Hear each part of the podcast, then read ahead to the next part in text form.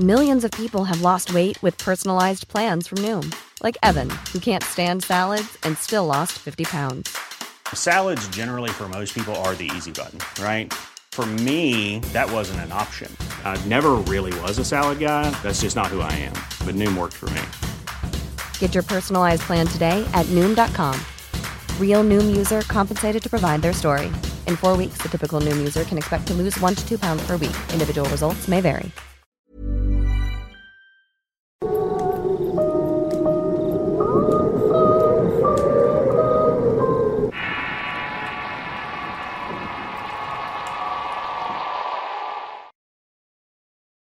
La criatura del cielo. Historia escrita y adaptada por Eduardo Liñán para relatos de horror. Mi historia de terror comienza cuando era pequeña. Tendría unos siete años y una familia bastante grande. En aquel tiempo vivíamos en un terreno muy amplio donde cada una de aquellas familias comprendidas por mi padre y sus hermanos habían construido una casa. Estos pedazos de terreno los había heredado el abuelo. El terreno tenía muchos árboles y jardines que mi mamá y mis tías plantaron. Esto hizo que el lugar fuera un sitio agradable para vivir. De tal manera que fui muy feliz ahí jugando todo el tiempo con mis primos que eran casi de la misma edad. Y no recuerdo realmente cómo fue que llegamos a enfrentar el horror que formó parte de nuestras vidas y el cual terminó destruyendo a mi familia. Lo que sí recuerdo es uno de los tantos días que estábamos jugando alegremente en el patio. Habíamos tratado de construir una casa en un árbol muy grande que se levantaba en los límites del terreno. Al subir a este recuerdo que todos nos quedamos maravillados de que a unos metros se levantaba una vieja construcción. Era un edificio de tres plantas que se notaba abandonado. Era muy antiguo, lleno de basura y cosas que a unos niños como nosotros nos pudo interesar. Teníamos curiosidad de saber qué más había en aquel sitio. Si tal vez podíamos jugar o hacer cualquier cosa distinta a lo que estábamos acostumbrados. Así que mientras tratábamos de colocar unas tablas en aquel árbol, uno de los primos, el mayor de todos, nos sugirió explorar en el lugar y lo hicimos precisamente un día domingo. Mientras nuestros padres hacían una carne asada para pasar un buen momento en familia, mi primo mayor, cuyo nombre era Pablo, había hecho un boquete en la barda de palos. Caminamos unos cuantos metros hasta la entrada de aquella construcción.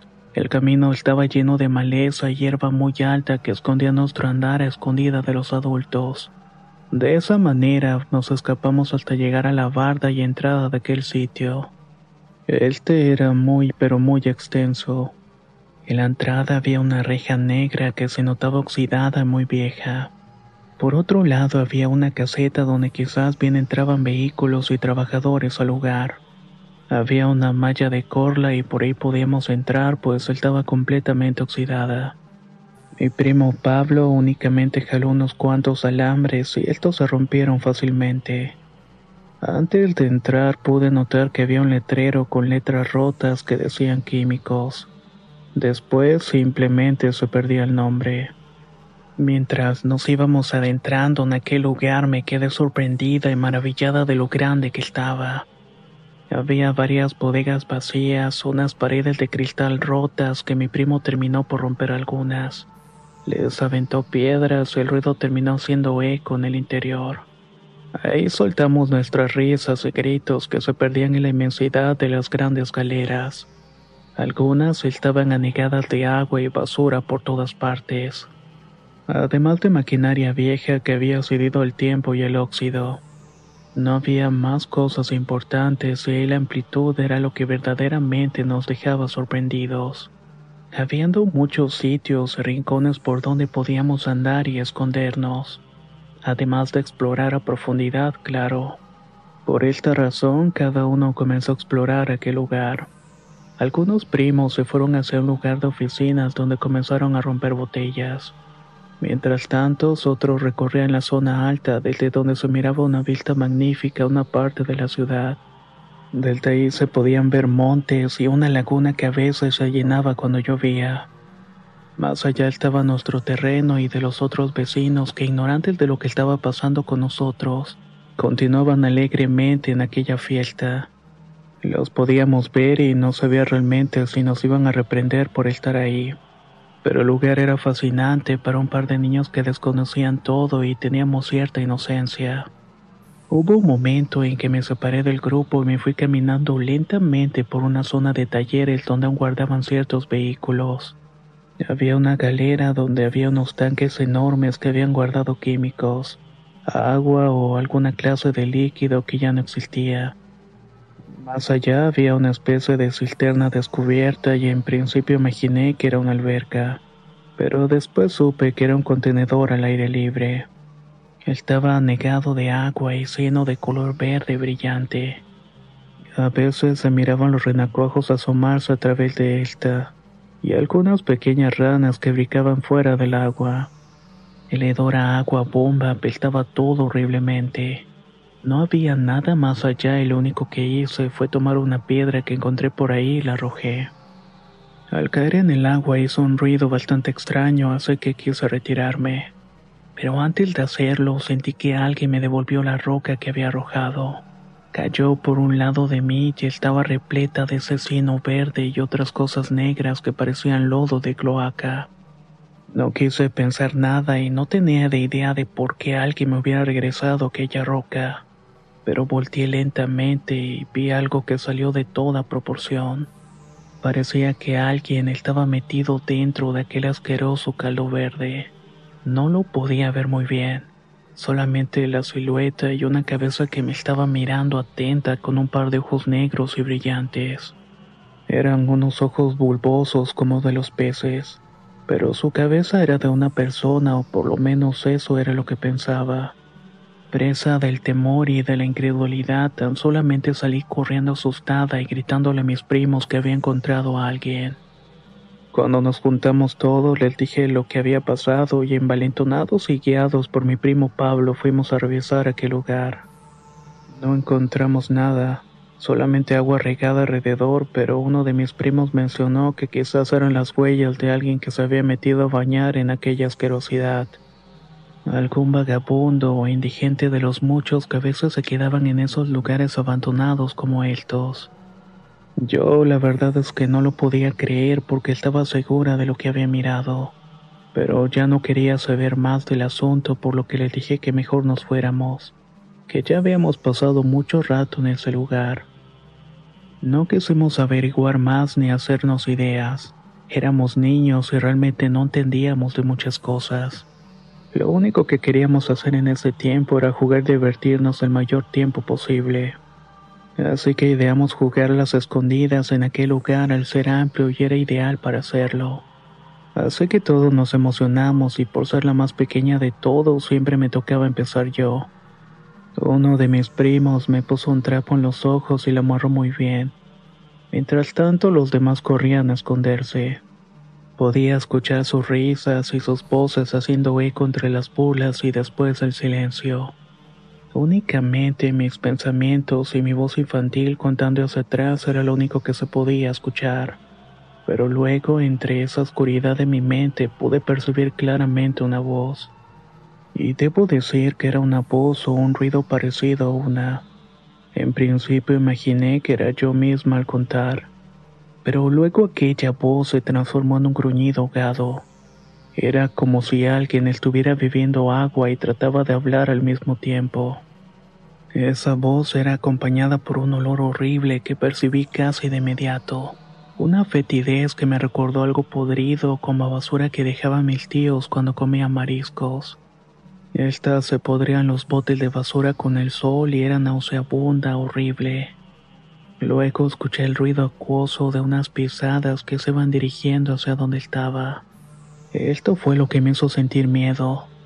Un miedo a lo desconocido que me hizo estremecer profundamente y querer quitarme la venda de los ojos. Pero a la vez, créame que no quería hacerlo por temor a mirar algo horripilante. Un monstruo como aquellos de los cuentos que a veces contaban mis primos más grandes. Pero ahora estaba ahí sola frente a algo que quizás iba a comerme hasta los huesos y al momento de sentir el frío toque de una piel escamosa a mis pies cubiertos por apenas unas sandalias, fue suficiente para salir corriendo de ese lugar. Hey, it's Ryan Reynolds, and I'm here with Keith, co star of my upcoming film, If, only in theaters, May 17th. Do you want to tell people the big news? All right, I'll do it. Sign up now and you'll get unlimited for $15 a month in six months of Paramount Plus Essential Plan on us. Mintmobile.com slash switch. Upfront payment of $45 equivalent to $15 per month. Unlimited over 40 gigabytes per month. Face lower speeds. Videos at 480p. Active Mint customers by 531.24 get six months of Paramount Plus Essential Plan. Auto renews after six months. Offer ends May 31st, 2024. Separate Paramount Plus registration required. Terms and conditions apply if rated PG. Millions of people have lost weight with personalized plans from Noom, like Evan, who can't stand salads and still lost 50 pounds. Salads, generally, for most people, are the easy button, right? For me, that wasn't an option. I never really was a salad guy. That's just not who I am. But Noom worked for me. Get your personalized plan today at Noom.com. Real Noom user compensated to provide their story. In four weeks, the typical Noom user can expect to lose one to two pounds per week. Individual results may vary. La primavera está aquí, así que es el mejor momento para sacar lo viejo de la rutina y vivir nuevas experiencias, entre ellas nuestros estrenos de terror, y hasta una nueva manera de obtener dinero con tus compras gracias a iBota.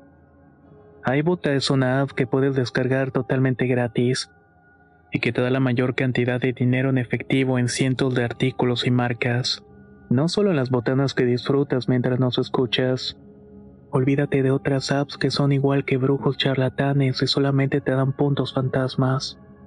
Con iBota simplemente agrega tus ofertas a la aplicación y obtén dinero real que podrás transferir a tu cuenta bancaria, PayPal o tarjeta de regalo. No lo dudes y únete a una comunidad con 50 millones de usuarios que ya disponen de los beneficios de más de 2.700 marcas y tiendas, como Lowe's, Macy's, Sephora y Best Buy. Y para que termines de convencerte, en este momento iBota está ofreciendo a nuestro público 5 dólares solo por probar iBota usando el código ROR cuando te registras. Solo tienes que ir al App Store o Google Play Store y descargar la aplicación iBota gratis para comenzar a ganar dinero en efectivo y usar el código ROR. Esto es iBota en Google Play o App Store y usa el código ROR. Aprovecha los nuevos comienzos y corre a descargar la aplicación para ganar más cashback.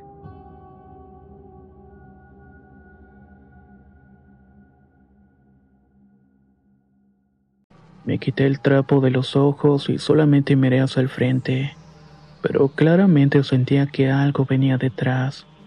Ese ruido que parecía romper el agua en el suelo era lo que me estaba siguiendo y solo mis gritos agudos inundaron el lugar. Créame que no sé cuánto tiempo corrí, pero llegué a una galera donde se juntaban tambos y tarimas viejas en donde me pude meter para esconderme. No lo podía ver y no quería hacerlo. Solo escuchaba sus pasos y unos gruñidos leves que me erizaban la piel. Pensé muchas veces qué clase de animal era y por qué me estaba persiguiendo o era tal vez un indigente que decía mi primo Pablo. El momento tenso se hizo muy largo hasta que dejé de escuchar aquellos ruidos. Pasé unos minutos hasta que por fin pude salir, solamente para darme cuenta que en realidad todos mis primos se habían ido. Me habían dejado sola en aquel tenebroso lugar para que los buscara y no diera cuenta que me habían dejado ahí. Así que tan solamente salí corriendo sin mirar atrás. Me fui llorando por el temor y la frustración de ser siempre la que le hacían cosas o me trataban de tonta.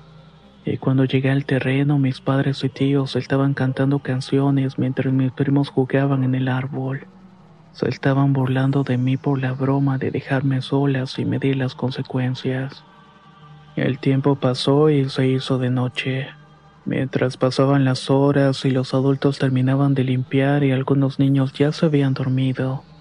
Pasamos a asar unos cuantos malvaviscos en una fogata que nos prepararon y dormir todos al aire libre. Yo estaba trepada en el árbol y mirando la sombra de la gran nave que se levantaba en la oscuridad.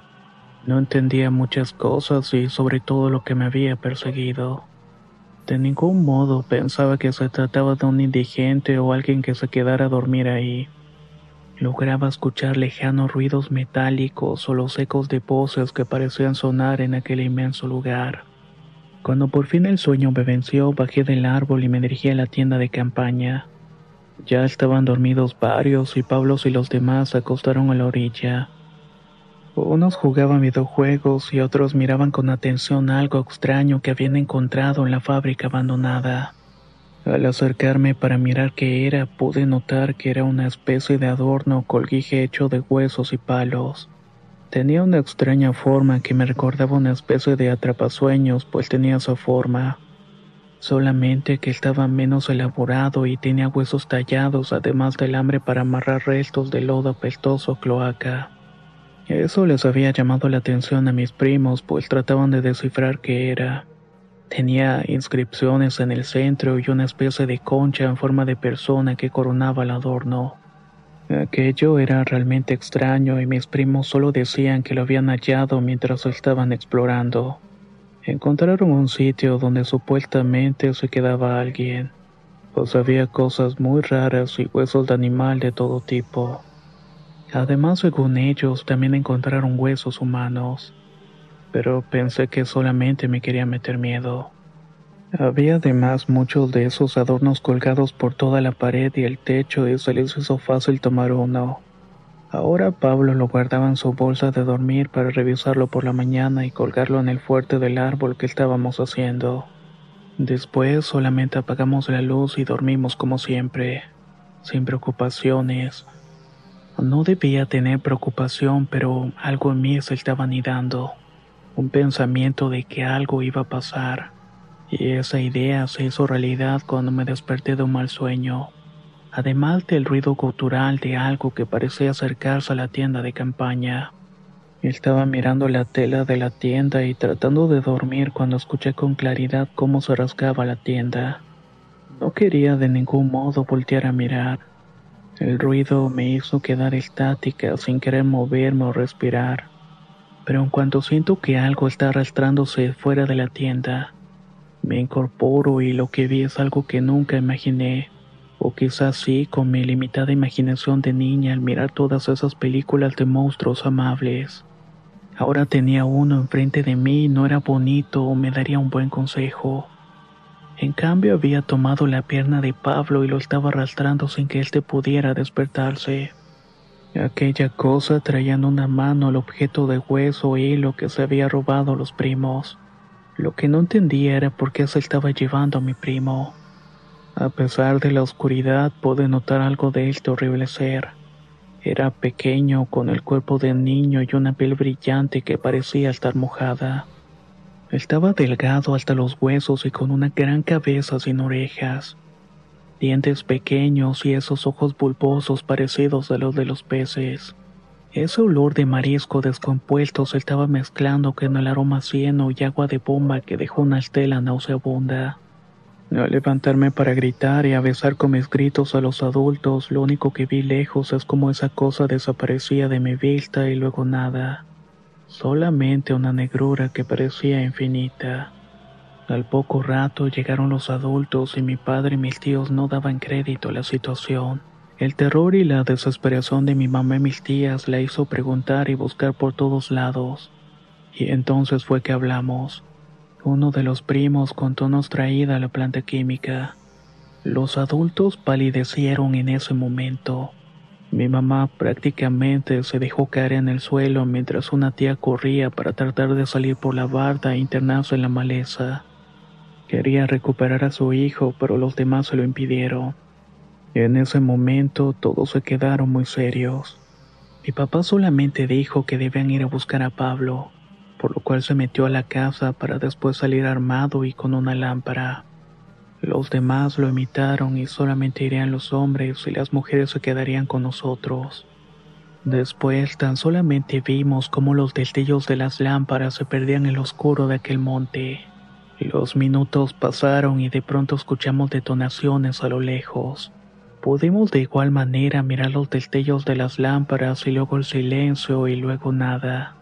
No sé cuánto tiempo pasó, pero ya casi iba amaneciendo cuando mi madre se levanta de la cama muy afligida. Los demás de igual manera corren para recibir a los hombres de la familia. El padre de Pablo, mi tío Miguel, lo llevaba en los brazos. Lo habían encontrado sumergido en aquella cisterna con el cieno verde. Para cuando lo pudieron recuperar ya había perdido la vida a manos de un pequeño monstruo como lo llamó mi tío. Él decía que le disparó en varias ocasiones, pero los tiros no dieron en el blanco, siendo una pesadilla y se hizo mucho el pesar. Lo siguiente que recuerdo es estar frente al pequeño ataúd de Pablo. Yacía dentro de este como si estuviera dormido. Su piel pálida denotaba el frío de la muerte y todavía olía a cloaca de alguna manera. De este evento extraño y de esa muerte nadie se recuperó. El padre de Pablo moriría meses después al meterse solo en aquel lugar abandonado. Según mi papá, lo habían hallado tirado fuera de las ruinas. Tenía el cuerpo cubierto de cieno verde y sin ojos. Aquel lugar todavía sigue ahí. Nosotros decidimos terminar por cambiarnos de ese lugar pues nadie quería estar cerca de la tragedia. Creo que todos sabían que algo horrible habitaba en ese lugar y que ya había atacado en el pasado. Por eso es que dieron la impresión de que todos conocían la criatura. Actualmente soy una mujer adulta, pero a lo largo del tiempo he vivido con temor y con la idea de que hay cosas allá afuera esperándonos a que las descubramos. Mi familia pagó el precio y quizá ya estábamos condenados al vivir tan cerca de aquella fábrica abandonada. Lo último que supe fue que ese lugar fue demolido para construir casas y conjuntos habitacionales. Una vez pasé por ahí y pude ver esa laguna imagino que la criatura del cielo estará esperando en ese sitio, esperando que alguien tenga la mala suerte de entrar a sus dominios, tal como lo hicimos nosotros de pequeños.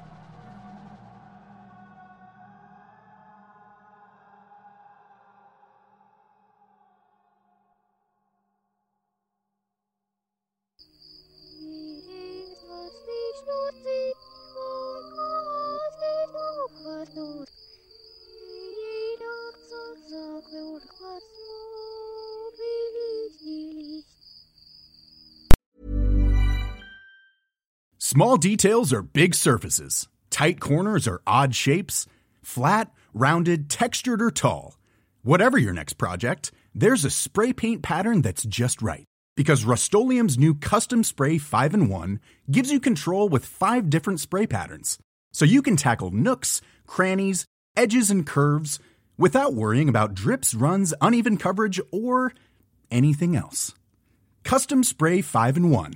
Only from Rust How would you like to look five years younger? In a clinical study, people that had volume added with Juvederm Voluma XC in the cheeks perceived themselves as looking five years younger at six months after treatment. Look younger, feel like you. Add volume for lift and contour in the cheeks with Juvederm Voluma XC. Reverse signs of aging by adding volume to smooth laugh lines with Juvederm Volure XC. For important safety information and to find a licensed specialist, visit juvederm.com. That's J U V E D E R M.com. Not for people with severe allergic reactions, allergies to lidocaine, or the proteins used in Juvederm. Common side effects include injection site redness, swelling, pain, tenderness, firmness, lumps, bumps, bruising, discoloration, or itching. There's a risk of unintentional injection into a blood vessel, which can cause vision abnormalities, blindness, stroke, temporary scabs, or scarring. Talk to a licensed specialist to find out if it's right for you.